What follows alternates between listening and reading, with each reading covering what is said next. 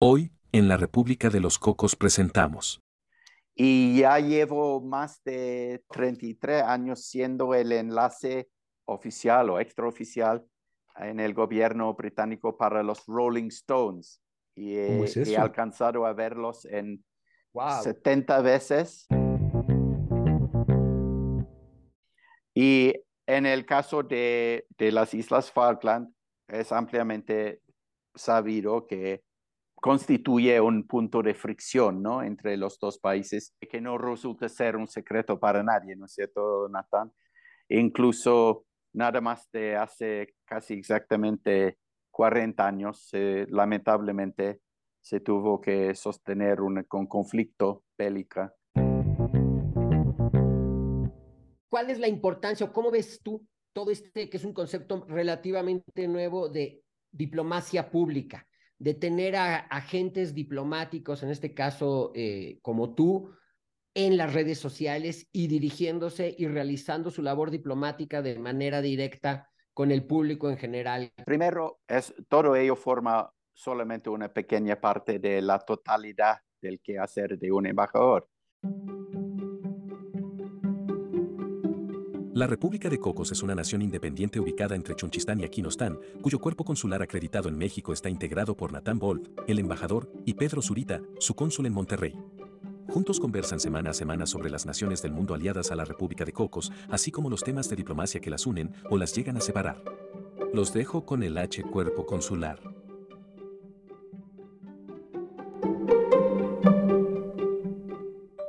Bienvenidos a un episodio más de este podcast dedicado a la geografía, diplomacia, relaciones internacionales y chismes que se nos van ocurriendo sobre la marcha.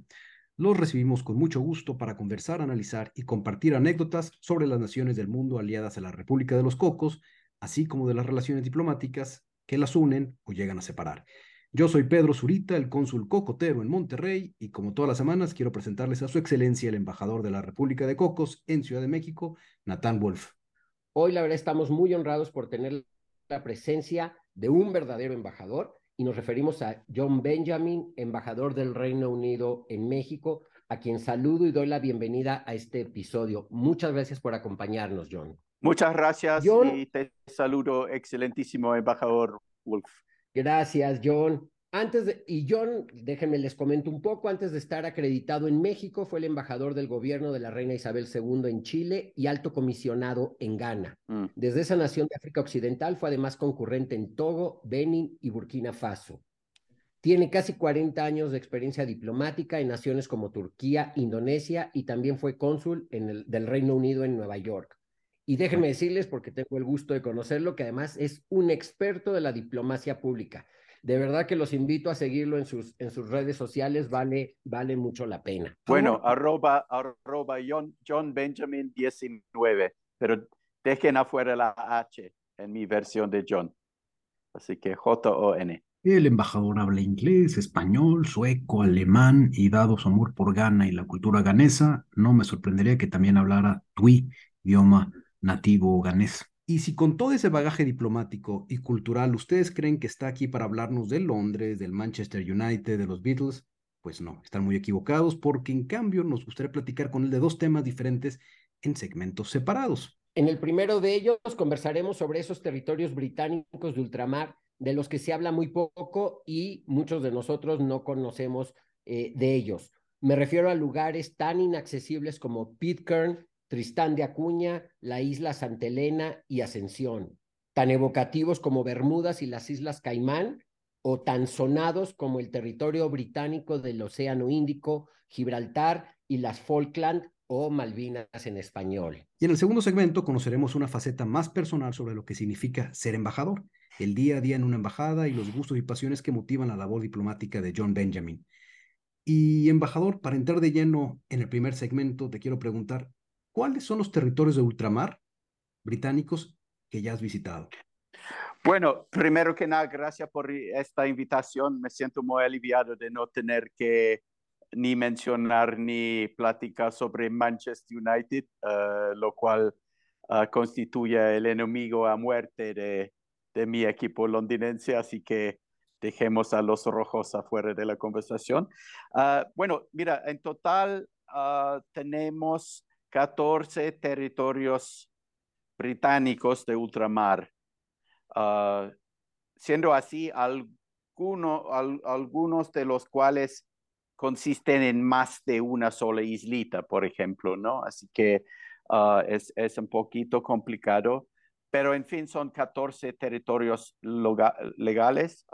se encuentran de lleno bajo la soberanía del gobierno británico, ah, aunque la mayoría de ellos sí disponen de una, una especie de gobierno local, ah, en muchos casos elegido ah, fríamente por, por la población de los respectivos lugares. Se tratan más o menos de ex colonias que nunca quisieron independizarse, uh, incluso en un par de casos han votado propositivamente para eternalizarse un poco como territorios británicos. Sin embargo, a diferencia del concepto de los territorios de ultramar franceses, por ejemplo, no forman legalmente parte del Reino Unido. Ah, eh, así que, dado que casi la mitad de nuestros 14 territorios se encuentran en el Caribe, ahí existen unas, unos puntos de comparación. Ah, un territorio británico como las Islas Vírgenes Británicas, por ejemplo, tiene su, propia forma de, su propia forma de gobierno interno y no tiene un representante, por ejemplo, ante el Parlamento británico. Sin embargo, sin embargo si eso lo comparas con un, ah, un territorio francés aledaño como Guadalupe o Martinique, sí tienen representantes en el metrópolis, en, en, París, en, en ese caso. Así que el manejo británico y francés uh, de la administración, mejor dicho, de los territorios de ultramar varía bastante entre los dos países. Y no somos los únicos países europeos que, que seguimos teniendo territorios de ultramar. Ah, los tienen, por ejemplo, Dinamarca, ¿no? ¿Cierto? En forma de Groenlandia, por ejemplo. Uh, Países Bajos todavía tienen un par de territorios de ultramar caribeños, ah, pero cada cual tiene un poco su concepto de cómo manejar la administración interna. Y no se trata de una población súper masiva, ¿no es cierto? Así que si, si sumas la población residente de todos esos territorios, estamos hablando ah, de nada más de un cuarto de millón de personas, 200, 250 mil más o menos.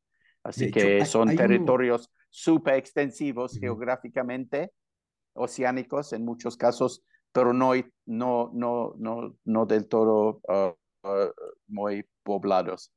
Hay uno que me llama particularmente la atención desde que era niño, una isla perdida en el, en el Pacífico, Pitcairn, que tiene pues 50, 45 mm. habitantes.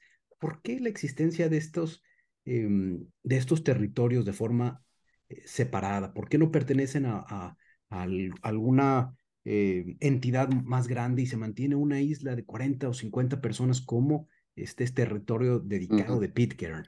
Bueno, eh, como en el caso de casi todos los territorios, eso se debe a la historia, las particularidades históricas del territorio que se remontan hasta hace varios siglos atrás y en el caso de Pitcairn es súper interesante porque ah, la población original no, durante los siglos de los siglos nunca, nunca ah, estaba habitado, habitada esa isla, pero producto un motín a bordo de un, velero de, esa, de antaño, ¿no?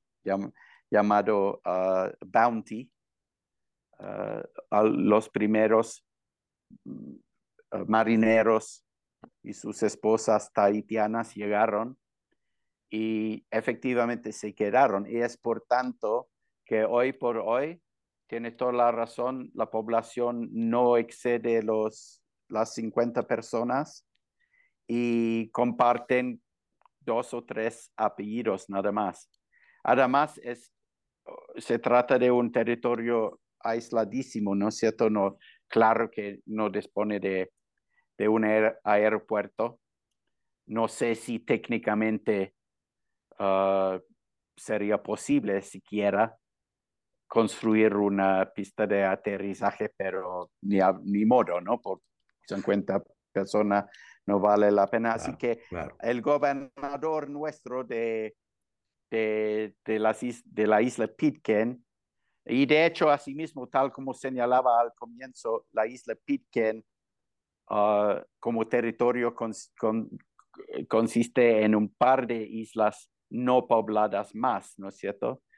pero la isla actualmente está administrada por uh, nuestro embajador en Nueva Zelanda y suelen visitar una vez al año, ponte tú, y tardan como casi dos semanas en llegar, ¿no? Porque tienen que volar a Tahití, a la capital de ahí, a una cadena de islitas chiquitas en el extremo sur del territorio francés, interesantemente, Tahiti, de la Polinesia francesa, y de ahí en un velero moderno, eso sí, no como el Bounty de hace dos siglos atrás, ah, pero igual ah, tienen que, navegar tipo seis, siete días más para llegar.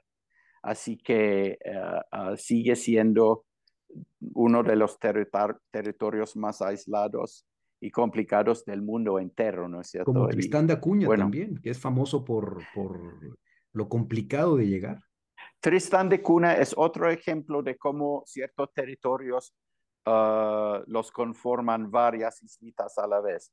Así que Tristán de Cuna, que, que sí es, simplemente es, sencillamente la, la isla poblada, el territorio poblado más aislado del mundo, sin excepción alguna, pero forma parte de la, del territorio de ultramar de Santa Elena, ah, lo cual conforma Santa Elena misma, donde teníamos en su momento prisionero o, captivo, a Napoleón y también la isla de Ascensión, que sirve más que nada como una base militar también, ah, y Ascensión, Santa Elena y Tristán da Cuna, uh, sumados, conforman el territorio de Santa Elena.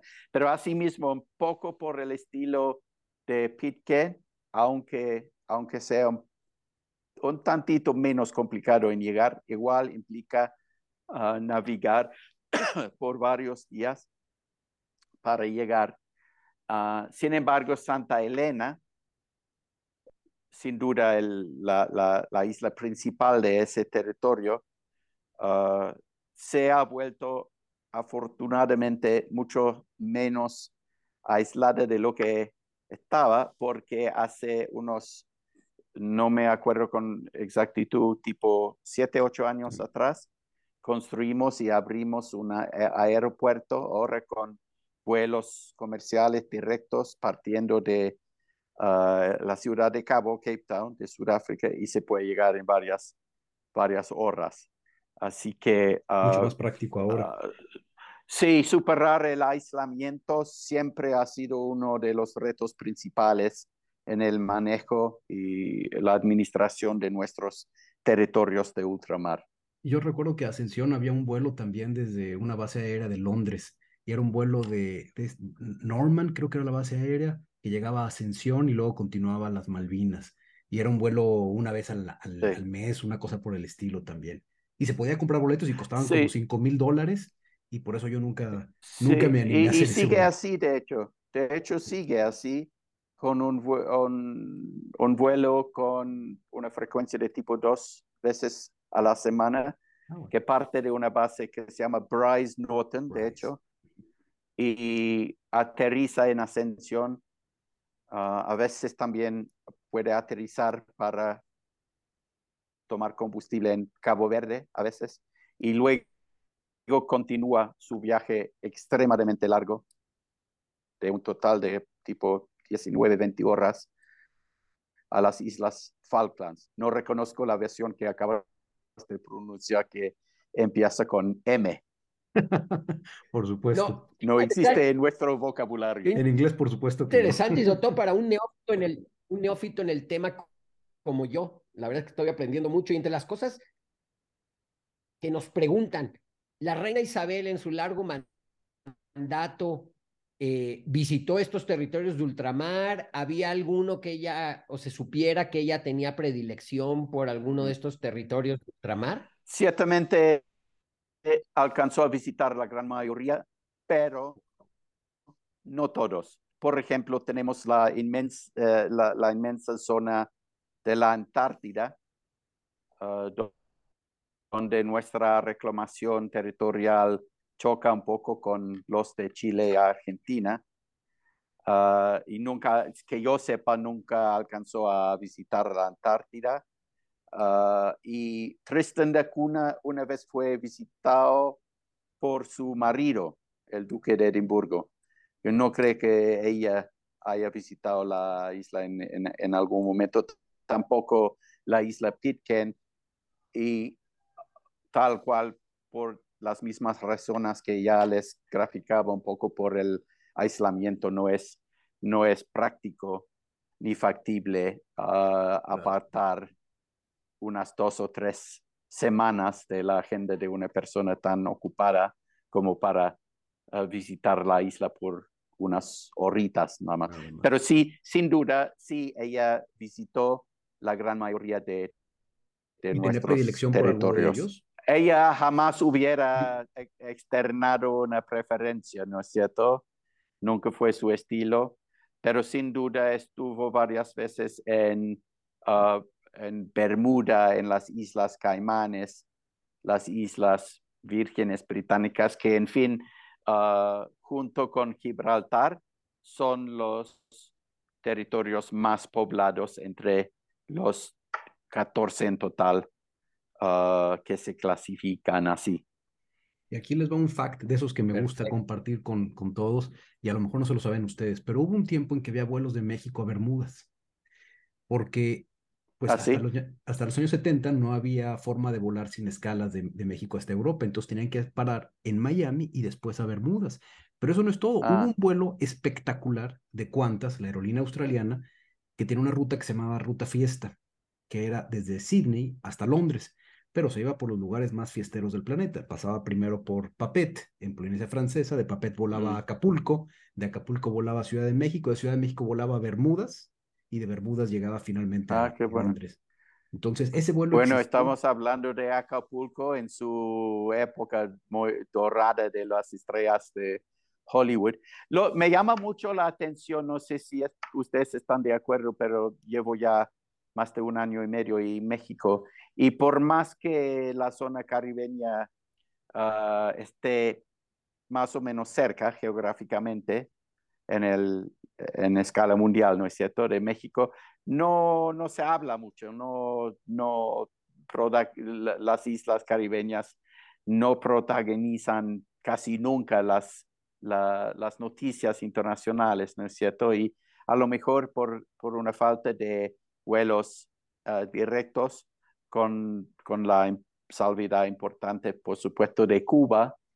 Ah, me llama mucho la atención de que aquí en, en México la zona caribeña no, no es muy como con saber, se siente mucho más lejos de lo que está. de hecho, de hecho, tienes más que razón, eh, embajador, y eso no es nada más desde el punto de vista turístico. De hecho, digo, aquí no vamos a entrar ahorita en ese, en ese dilema pero es además una eh, asignatura pendiente de la política exterior mexicana, todo lo que tiene que ver con el, con el Caribe y se ve reflejado justamente en esto que, que tú comentas. Digo, de hecho, con República Dominicana ya tenemos vuelos, pero es algo muy ah, reciente, es algo muy reciente también. Entonces, sí, pero es efectivamente, esa es una asignatura pendiente que tenemos los mexicanos con nuestra para, lo que muchos expertos llaman la nuestra tercera frontera, que sería el Caribe, y, en la cual, y en la cual no hemos tenido, eh, pues yo creo, una política adecuada ni un acercamiento correcto con, con las islas del Caribe. Mm. Y, ahora que tú mencionabas, por ejemplo, otros territorios, eh, ¿cómo son las relaciones del, del, Reino Unido con países como España, Argentina? Eh, esto nos lo pregunta eh, otro, el, voy a decir, su, se llama arroba warrior diplomacy. Nos pregunta ah, cómo son las relaciones de España, Argentina respecto a Gibraltar, Malvinas o mm. Falkland Islands. En el caso de tanto de Gibraltar como de las Islas Falkland, sí existe esa ah, particularidad que, que, no resulta ser un secreto para nadie, ¿no es cierto, Nathan? De que hay reclamaciones de, por parte de aquellos dos países que acabas de mencionar. Y en el caso de, de, de las Islas Falkland, uh, es ampliamente sabido que ah, constituye un punto de fricción ¿no? entre los dos países. incluso nada más de hace casi exactamente 40 años, lamentablemente, se tuvo que sostener un, conflicto, una guerra bélica ah, entre los dos países ah, por el tema de del, dominio de la, del territorio. En el caso de Gibraltar, ah, la relación británica-española es muy multifacética, así que no estamos de acuerdo acerca del, del futuro de la soberanía, digamos, de Gibraltar a largo plazo. Sin embargo, ah, siempre hemos logrado Ah, dejar afuera Gibraltar como un tema aparte, un poco, ah, para que no el, el, desacuerdo en cuanto a la soberanía no ensalce el resto de, la, de esta relación bilateral tan importante, ¿no? Es una parte del manejo diplomática, diplomático del tema. Pero para mí lo más importante es lo siguiente, Natán, es, ah, se habla mucho de la autodeterminación de, la, de, la, de, los pueblos y con propiedad además.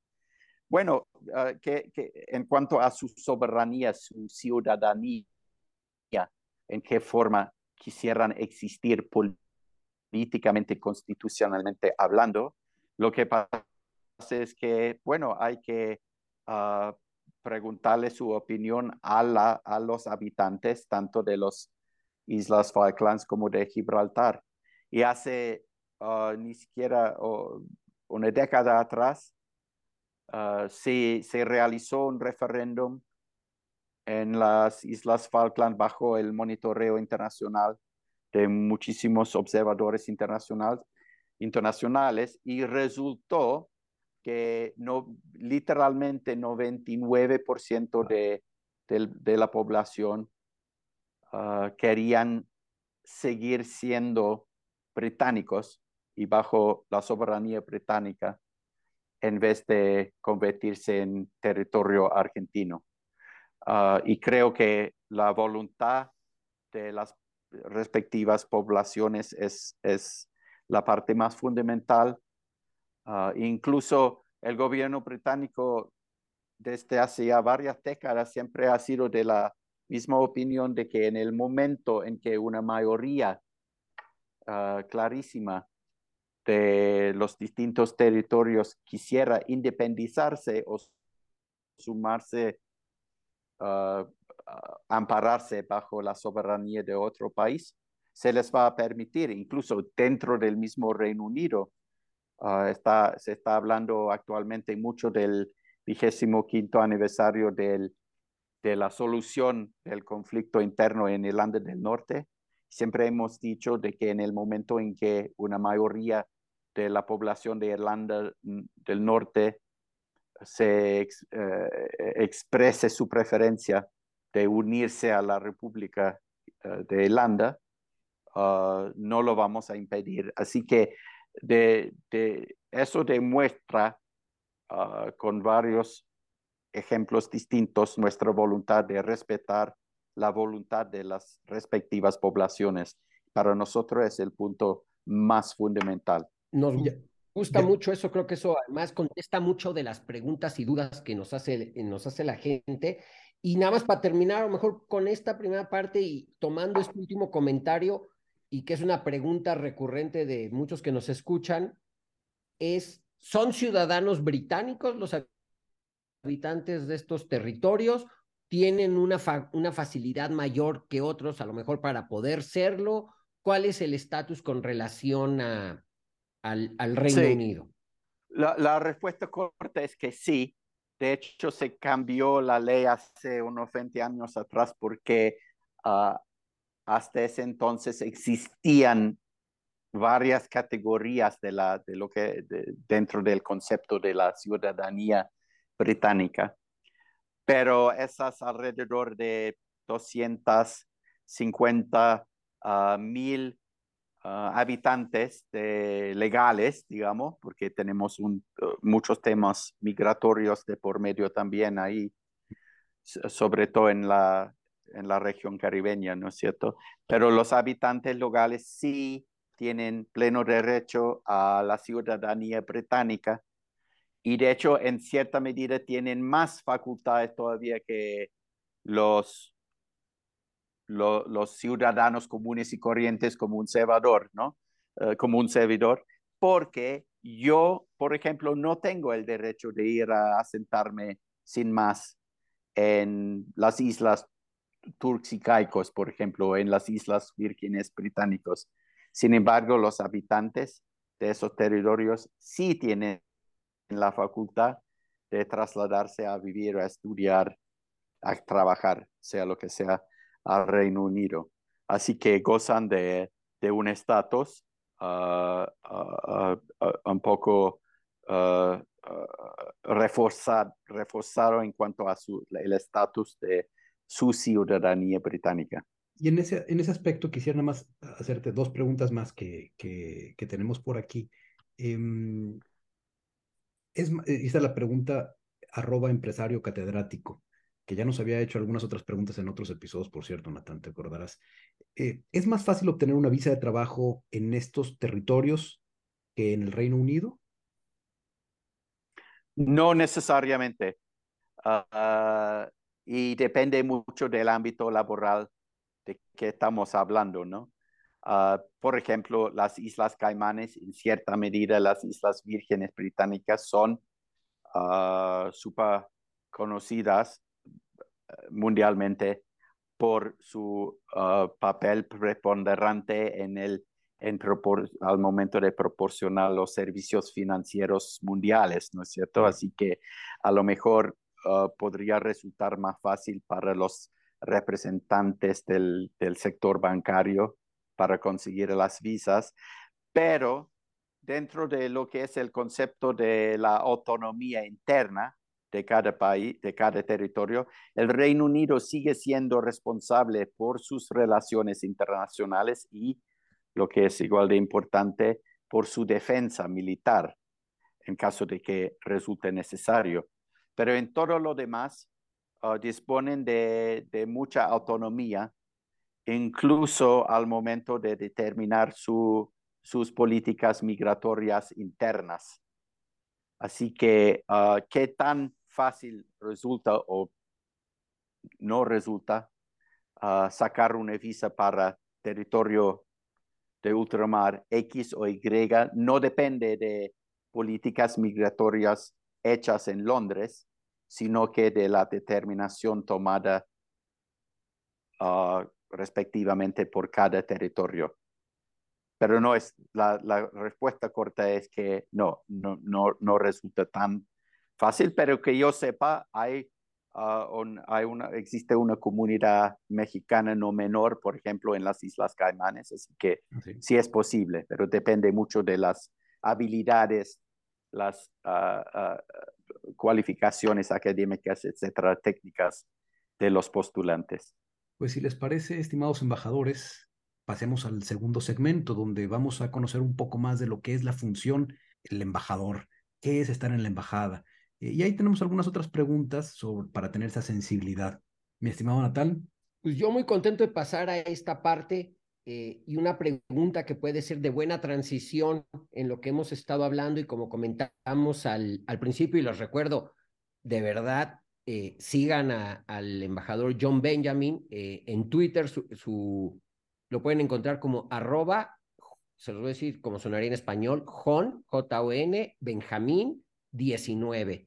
Y de verdad van a encontrar una cara distinta de lo que luego muchos piensan que es un embajador, porque además van a encontrar tanto la parte formal eh, que, que como embajador tiene, como saber a qué equipo de fútbol va y como habrá visto nuestro querido embajador eh, Benjamin, eh, Pedro, nuestro cónsul en Monterrey, no leyó en qué equipo de fútbol le, le va le va el embajador porque es muy notorio saber esa parte. No, claro que sí lo sé. Es de la Arsenal, si no todo ese mal. Oh, oh, has empeorado aún más el pecado de mencionarme a Manchester United.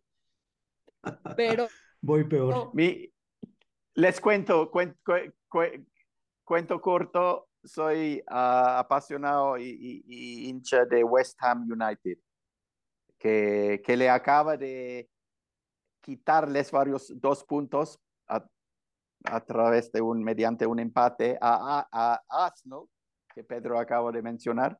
Y producto es eso, ello, lo más probable, Arsenal ya no se va a coronar campeones de esta temporada porque tienen, eh, van ensombrecidos un poco de Manchester City ahora. Oigan, en, beneficio mío debo decir que yo del fútbol no le sé mucho, yo más bien del rugby, ahí platicamos del rugby o del cricket. Ah, muy bien. mis temas. Sí, sí. Perdónate. Siguiendo eso, embajador, ¿cuál es la importancia o cómo ves tú todo este que es un concepto relativamente nuevo de diplomacia pública, de tener a agentes diplomáticos, en este caso eh, como tú, en las redes sociales y dirigiéndose y realizando su labor diplomática de manera directa con el público en general que los sigue y los escucha en las redes sociales. Dos cosas un poco contradictorias, Natán. Primero, por más que, ah, ah, y con, con razón, se nos note públicamente lo que, digamos, los embajadores en público a través de las redes sociales, uh, es, todo ello forma solamente una pequeña parte de la totalidad del quehacer de un embajador.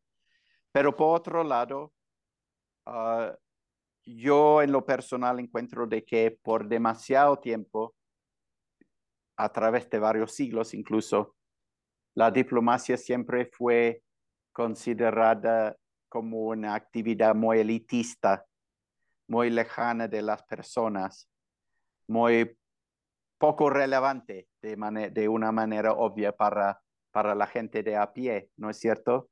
Así que para mí, ah, interactuar con las personas a través de las redes social, ah, sociales sirve, entre otras cosas, para democratizar, humanizar, personificar un poco más lo que es ah, la diplomacia para que no sea considerada una actividad uh, super como especialista académica uh, lejana de la, de, del, del, pueblo. Así que uh, hay, hay, hay, dos corrientes, pero algunas personas suponen incorrectamente que paso la mayoría de mi tiempo en las redes sociales. No, eso no es el caso, por más que parezca así por la cantidad de, de contenido que, que, que, coloco en, en las redes sociales, pero es una, una, una de tantas partes de, del papel embajadorial. Pero que además, como bien mencionas tú, me gustó mucho, es acercarse a la gente que no tiene, mm. además, eh, eh, a lo mejor desconoce o por su el día a día no está cercana a la actividad diplomática, saber un poco de lo que hace un embajador y yo creo que la mayoría de la gente lo, lo aprecia en un, poniéndote un par de preguntas juntas que nos hacen sobre ya temas más, eh, personales es, digo, yo sí lo sé, a lo mejor nuestro cónsul en Monterrey no, pero ¿cuál es la diferencia entre un alto comisionado y un embajador? ¿Qué se siente? ¿Cuál fue tu sentimiento la primera vez que fuiste designado como, como alto comisionado o embajador? Mm. ¿Y qué recuerdo atesoras más de tus asignaciones diplomáticas, tanto en el plano personal como profesional?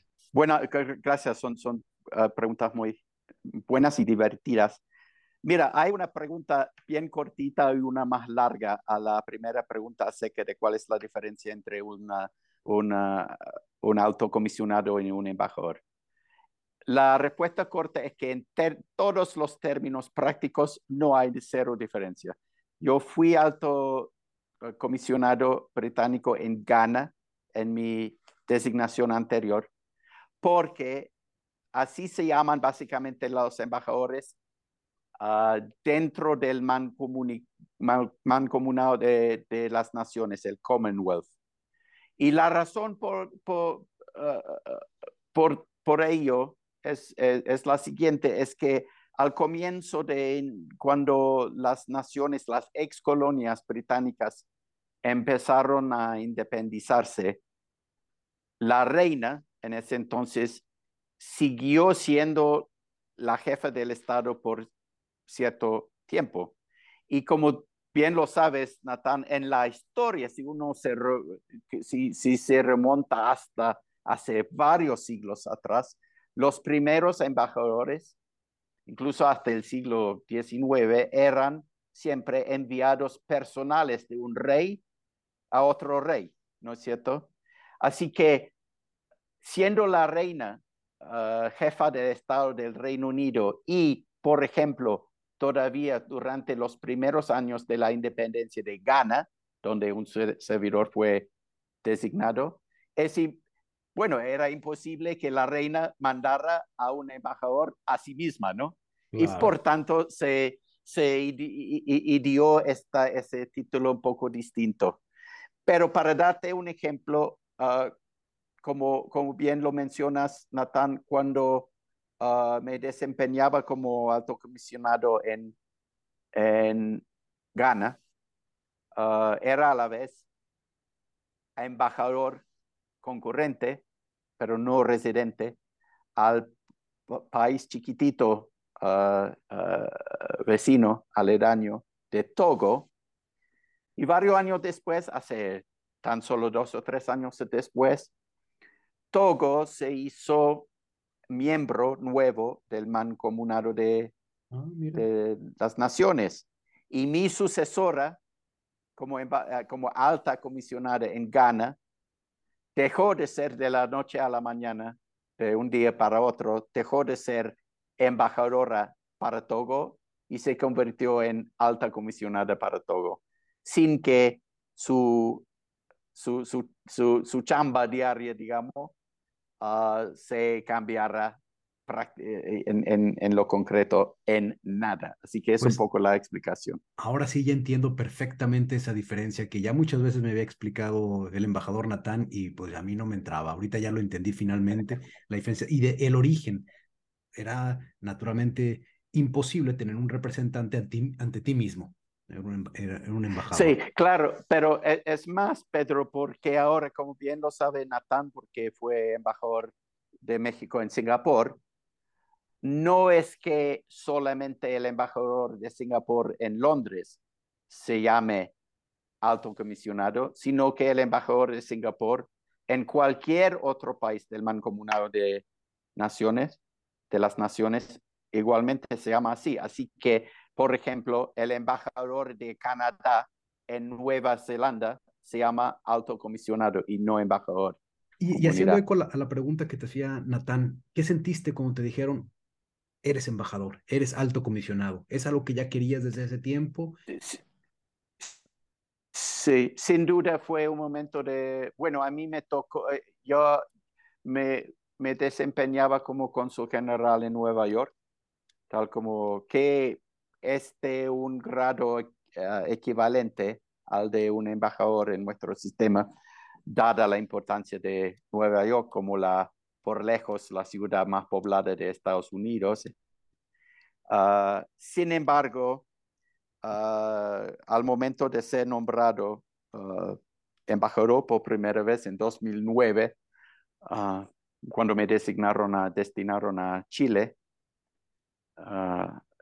bueno, fue un momento de tremendo orgullo profesional, alivio también en cierta medida, porque es el, el, el, rumbo lógico ¿no? de una carrera diplomática. Lo que pasa es que en la gran mayoría de los países del mundo, ah, cierta cantidad de los embajadores, sobre todo en los países más preponderantes, son designaciones políticas, ¿no es cierto? Ah, en cambio, en el sistema británico, prácticamente durante los últimos dos siglos, Ah, no los hemos tenido casi nunca, sino que 99% de nuestros embajadores y, crecientemente embajadoras también, porque tenemos una de las ah, proporciones femeninas más altas entre los servicios diplomáticos del mundo, pero 99% son diplomáticos de carrera, incluso los más importantes. Nuestra embajadora nuestras embajadoras ah, ante las Naciones Unidas en Nueva York y en Washington, ante los Estados Unidos, ah, son mujeres y son diplomáticas de carrera, ¿no es cierto?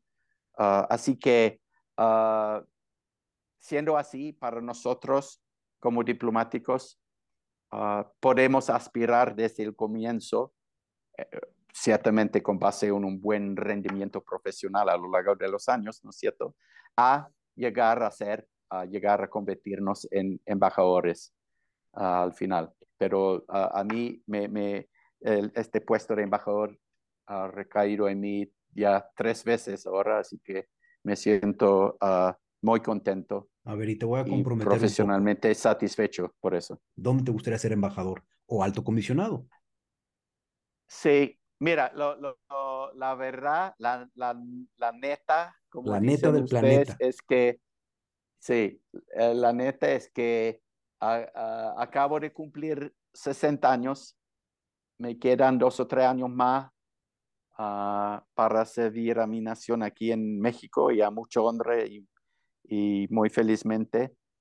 Así que cuando termine mi misión aquí en México, tendré unos 63 añitos y lo más probable ah, será ah, lamentablemente tiempo de retirarme después de 40 años de carrera o más incluso. Pero bueno, uh, ¿dónde me falta ser embajador? Eh, ciertamente me encanta esta región latinoamericana de haber sido embajador en Chile y México. Soy casado con una chilena, tengo familia chilena, así que me siento muy conectado, incluso en lo personal, con esta región. Yo, si pudiera elegir cualquier parte del mundo, iría de embajador a Suecia, porque, en fin, me crié parcialmente en, en Suecia de, en mi infancia o adolescencia y domino dominaba bilingüemente el, idioma. En ese entonces se me ha oxidado un poquito, pero me, me, las arreglo muy bien en sueco y son obviamente muy pocos diplomáticos nuestros y en todo el mundo que, que manejan el sueco, ¿no es cierto? Así que, pero veremos, veremos, así que uh, por, por, por, por viejito, volviendo al tema futbolístico, a lo, mejor me van a mostrar la, cartulina roja al final. No, no creo, y déjenme para los que nos escuchan, algo sumamente interesante que acaba de decir el embajador es, y que es motivo, debería ser motivo de orgullo para todos, es el 99% de los embajadores británicos son diplomáticos de carrera. Y digo, se los pongo como un ejemplo porque en el caso de México, Ahorita debemos de estar como en 60-40 y 60 más bien políticos. Y actualmente nuestros embajadores Eh, lo cual no quiere decir que sean malos embajadores o otra cosa, nada más no son diplomáticos de carrera. Nuestros embajadores, por ejemplo, en posiciones tan importantes como Reino Unido, embajadores en Naciones Unidas, en Washington, en Canadá, actualmente no son diplomáticos de, de, de, carrera. Lo digo porque la verdad es que sí es un motivo de, de orgullo y de envidia, la verdad, ahí sí, este, ver que es así. En, el, en, el, en esta parte del hemisferio, en la, en la región latinoamericana, el único país que tiene un servicio diplomático similar sería Brasil, donde también la gran mayoría de sus embajadores son diplomáticos de carrera y que espero que algún día eh, aspiremos a eso en el servicio exterior mexicano. Eh, Pedro, ¿tú alguna otra pregunta en el ámbito personal? Yo tuviera muchas preguntas, ya cantidad de preguntas, pero déjame hacerte una que es muy cercana para mí. A mí me encanta el mundo, ya, ya tú sabes, me encantan los mapas, me encantan las banderas. Veo que ustedes no, no se dan cuenta porque esto es nada más audio, pero la oficina del embajador tiene detrás de él, naturalmente, el Union Jack británico y la bandera mexicana y se ve preciosa ahí en tu, en tu oficina. Pero te quiero preguntar en el tema de las banderas. Además del Union Jack, que es precioso, ¿alguna bandera que te guste, que te llame la atención por estética? Sí, varias. De hecho, me gusta la bandera de, un país casi completamente desconocido, pero sí es un país miembro de la ONU que alcancé a visitar hace unos años que se llama Sao Tome y Príncipe, que es ex colonia portuguesa.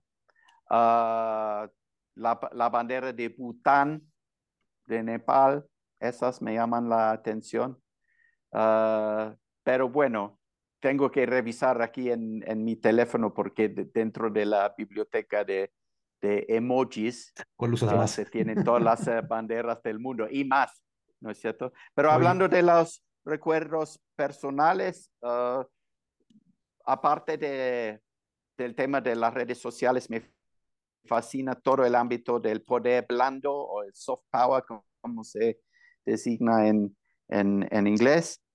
Y uh, como hemos venido experimentado, eh, experimentando últimamente aquí en México, desde que todos nos recuperamos en cierta medida de la pandemia, es la llegada de tantos y tantas artistas británicos de mucho renombre ah, mundial y me encanta ser parte del, del, del, del, mundo de entretenimiento. Para mí es uno de los activos mundiales más fuertes que tenemos los británicos.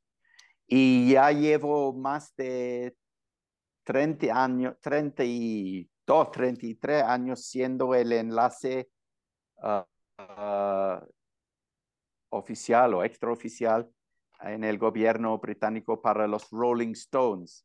Y he, alcanzado a verlos en unos, unas 70 veces viendo los Rolling Stones en, en toda parte del mundo. Uh, los he visto en más de 20 países. Así que es porque te gustan los Rolling Stones o porque tocó? británicas tienen una tremenda influencia.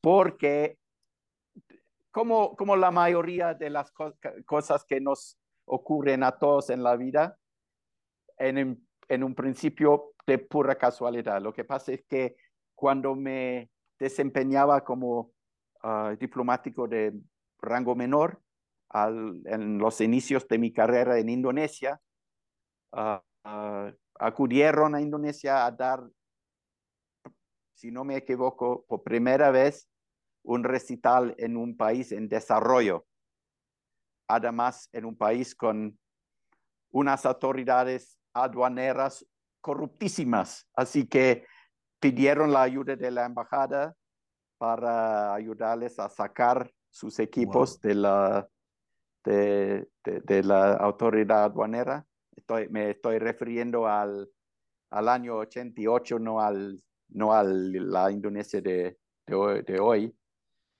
Uh, y nos llevamos súper bien en ese momento y uh, estamos hablando, de hecho, de una época en que todavía no existía ni el Internet, uh, ni los correos electrónicos, ah, estamos hablando de los albores del, del fax, incluso. Así que comunicarse mundialmente no era ni por lejos tan fácil como ha resultado ser hoy por hoy y por tanto les, les, hacían ah, falta una, una ayuda permanente ah, justamente para enfrentar es, eh, todos, todo, eh, todo tipo de obstáculo burocrático en los distintos países del mundo porque estaban en una época de expandir su imperio musical dando recitales ah, por primera vez en muchísimos países Ah, y, no, no estaban muy familiares con, las, con el reglamento, con las reglas internas, con las leyes de los respectivos países y yo uh, fungía como, como un punto de contacto con nuestra red de embajadas mundialmente. Wow. Yo eh, en algún momento lo, lo, he platicado con Natán, es impresionante el soft power británico en, el, en la cuestión musical la cantidad de grupos, bandas y artistas individuales que em, pues trascienden en la cultura de muchos otros países. Yo, por ejemplo, soy, soy este, por, de alguna forma soy hijo del soft power británico. Hice mi maestría en el Reino Unido, entonces pues tengo un apego naturalmente a, a, lo que hay en el Reino Unido y la parte musical fue una forma fundamental de generar esa, esa relación mucho más estrecha. Ese es el, claro el, soft power. Cuéntanos, ¿dónde hiciste tu maestría, Pedro? En la Universidad de Warwick. Ah, qué, qué bueno. Sí, muy bien. Literalmente. Hablando de la música, por ejemplo, para, para darle su... Ah, ya, en Coventry. Coventry está por... Sé que lo futbolístico no es lo tuyo, pero van por la ascensión a la primera liga. Me da mucho gusto por todos después ellos. De muchísimos años, muchísimos años en el exilio futbolístico de la tercera y cuarta liga, están en, a, puertas de a, promoverse a la primera liga. Ya hablando de la, del poder blando y de la música, esta misma semana o la, la, siguiente semana, de hecho, vamos a tener el mismo día de visita aquí a Joss Stone y a Rod Stewart, por ejemplo, y bueno, los artistas británicos aquí tienen, ojalá, mucho interés. Ah, normalmente, sean quienes sean, venden totalmente su cuota de, entradas. Ah, y, bueno, para mí es un, un aspecto de la diplomacia moderna, tanto, por supuesto, desde luego, divertido de por sí, pero también ayuda mucho a a perfilarnos, a llamar la atención más allá del artista o de la artista puntual a lo que es el, el, Reino Unido moderno. Y por supuesto, en un mes más o menos, de hecho, en tres semanas más, hablando del poder blando, el mundo entero uh, atestiguará la coronación, la primera coronación en 70 años de nuestro nuevo rey. Así que es un momento ah, particular y muy alentador ah, para todo lo que es el soft power, el poder blando. Eso ha dado motivo de conversaciones que luego uno pudiera parecer hasta como pues, ingenuas, pero y seguramente el embajador las ha leído, pero yo he leído así toda una discusión de si el presidente de Estados Unidos debe o no ir porque nunca ha ido. Entonces sí, porque nunca había habido una coronación en los últimos 70 años. Sí, donde claro. donde ya hay vuelos transatlánticos y demás. Antes que un presidente de Estados Unidos fuera a una coronación, implicaba semanas en barco para llegar al Reino Unido. Sí.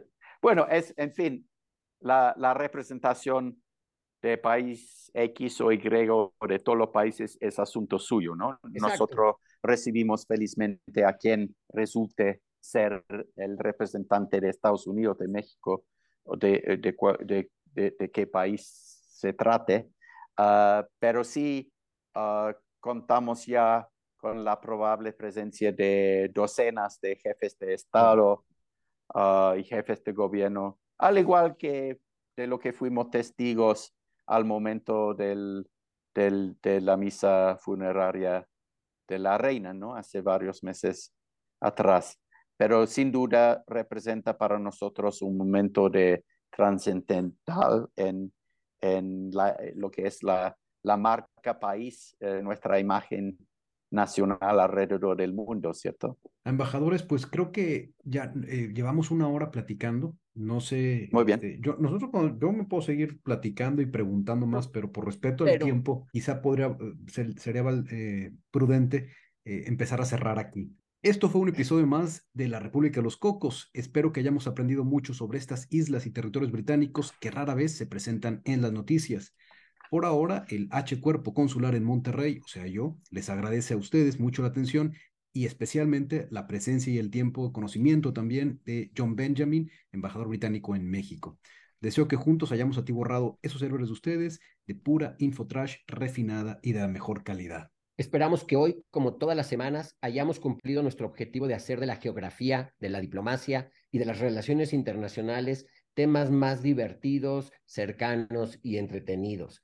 Si están pensando hacer carrera en estas áreas, estás en el podcast adecuado. Si estás aquí nomás por acumular pura infotrash para ganar el maratón y las trivias, entonces también estás en el podcast adecuado. Recibir su retroalimentación es muy importante para nosotros. Nos sirve para saber qué va bien de este podcast y qué va mal. De verdad, no saben el honor y lo agradable que ha sido poder tener esta plática con el embajador eh, británico en México, John Benjamin, Muchas gracias también para mí. Ha sido un agrado, un gran placer compartir esta hora con ustedes y el auditorio. Ah, y, bueno, uh, demos seguimiento en un rato más cuando se, les hayan acabado a los, futuros invitados interesantes y ya no, cuando ya no tengan remedio pueden volver a invitarme a protagonizar su podcast. Oye, pues con mucho gusto vamos a tomar la palabra porque ahorita apenas empezamos a arañar los territorios, ¿eh? De los 14 platicamos brevemente de algunos, hay tanto por platicar, así es que seguramente te vamos a tomar la, la palabra. Por mientras, escríbanos con sus comentarios, dudas y sugerencias a arroba nwlust en Twitter y también mi Twitter es arroba mapoteca-mx. El Twitter del embajador, arroba John con J Benjamin con J 19. Si les gusta nuestro podcast, no olviden compartirlo con ese amigo mega ñoño como tú que ya sabía que la bandera del territorio británico del Océano Índico simula unas olas del mar. O con esa amiga hipernerd que ya sabía que la única forma de llegar a Tristán de Acuña es navegando por casi tres semanas desde Ciudad del Cabo. Con esto nos despedimos y agradecemos infinitamente al embajador John Benjamin. Muchas gracias para la próxima. Mil gracias. embajador. Que estés muy bien. Nos vemos pronto. Nathan Wolf fue diplomático de carrera por más de dos décadas. Fungió como embajador mexicano en Singapur concurrente en Brunei y Myanmar. También fue cónsul general en Minneapolis, St. Paul y tuvo diversas posiciones en Cancillería en Ciudad de México, Montevideo y Washington. Estudió mercadotecnia en el TEC de Monterrey y una especialidad en relaciones internacionales. Actualmente labora en el sector privado y hace este podcast como terapia semanal. Pedro Zurita es economista también por el TEC de Monterrey y la Universidad de Warwick en el Reino Unido. Pero nunca trabajó como economista. Por el contrario, se ha dedicado a viajar por el mundo con especial atención en los países más peculiares, como Somalilandia, Groenlandia, Mali, Corea del Norte o Samoa.